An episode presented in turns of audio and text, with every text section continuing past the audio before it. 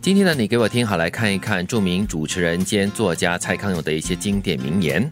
发现世事没有道理，于是就感到失望，那等于是期待云朵都排整齐，不整齐的话就失望。对生活怀抱一厢情愿的期待，那当然就只能失望了。活着是一次体验，而不是一次企图证明世界有道理的实验。嗯，你刚刚讲的那几个啊，都是完全不可能发生的期待。对，你要把这个大自然的这云彩啦，或者是风向啦，要就是一一的很整齐的。OK，什么时间要排出什么样的风，要怎么样的时间，要怎么样的云朵，要怎么样的排整齐哈，那是不可能的事情。连造物都可能做不到。对，所以这句话我觉得很有道理，就是活着本身就是一种体验，而不是要去实验，或者是要把自然界的一个现象改变它。嗯，又或者是根据你所要的东西、要的方式。出现，嗯，所以呢，就是说，人不要怀着那种不切实际的一些幻想或者是理想，嗯，不然的话，你得不到的话，就会很失望，顺其自然喽，嗯，但是也不表示说你对什么事情都是顺其自然，就是抱着一种顺其自然的心态啦。除非你的心很强，你就知道明明不能掌控的东西，你还是想要去碰一下壁，让自己去 磨练，那 OK。其实你看一下第一句哈，发现事事没有道理，于是感到失望。嗯，其实我们生命当中。会发生很多你觉得没道理的事，嗯，没有天理。对，因为每个人道理不一样。对 你对道理的要求也不一样哈。对，哦，我们对很多东西的解读，同样的东西可能都是不一样的。嗯嗯嗯，或者我们有时候就是会开玩笑啦，跟我的千年老友就会说：“哎呦，这个人哦，这么容易就赚到那么多钱哦，真的是没有天理。”所以你就会觉得说：“哎，其实就是他在背后的努力，你可能是看不到的。对他的付出你也看不到。对，那你就觉得哎呀，没有天理。”我就不开心了，因为我比较了嘛。每个人的生活理论真的是不一样的。我看似有道理的东西，对你来说是完全没有办法去理解跟解释或接受的。对，世界没有所谓的公平不公平了，反正他怎么来你就怎么接受他了。对，我们看到别人的孩子或伴侣，难免会想比较，你为什么就不能够像那个谁呢？对于家人有一定的期许是正常的，但最好别比较，比较多了。彼此只会学会妒忌和怨怼，嗯，毫无养分。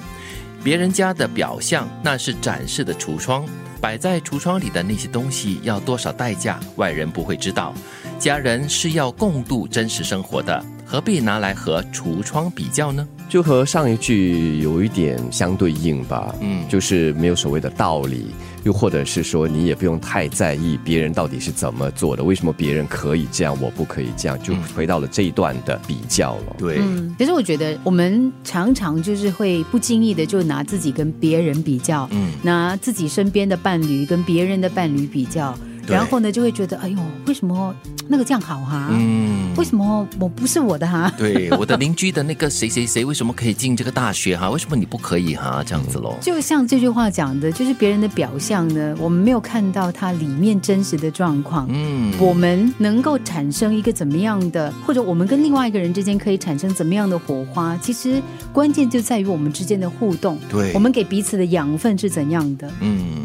而且很多时候比较了之后啊，就会正如这里所说嘛，升起一些比较负面的情绪啦，妒忌啦，羡慕还好，最怕就是妒忌，不然就是呃彼此的怨。怨恨对，然后就是恨了哈，就是毫无养分的，没有帮助的。对，嗯，所以我觉得蔡康永的这个形容也是蛮贴切的，就是这些表象哈，都是一些展示的橱窗。我们都很喜欢 window shopping 嘛，然后你看到的都是美好的东西，摆好好在那边，很美观的，看得赏心悦目的东西。都说是表象了嘛，橱窗背后的乱七八糟没看到，地毯下的垃圾灰尘我们也看不到。对对对，你干嘛要把自己生活各样的东西，或者是你很在乎或者你很爱的家人，来跟橱窗的那些摆放的美丽的东西来比较呢？再不然的话，你就学别人喽，嗯，把自己的橱窗门片也给他整弄好一点喽。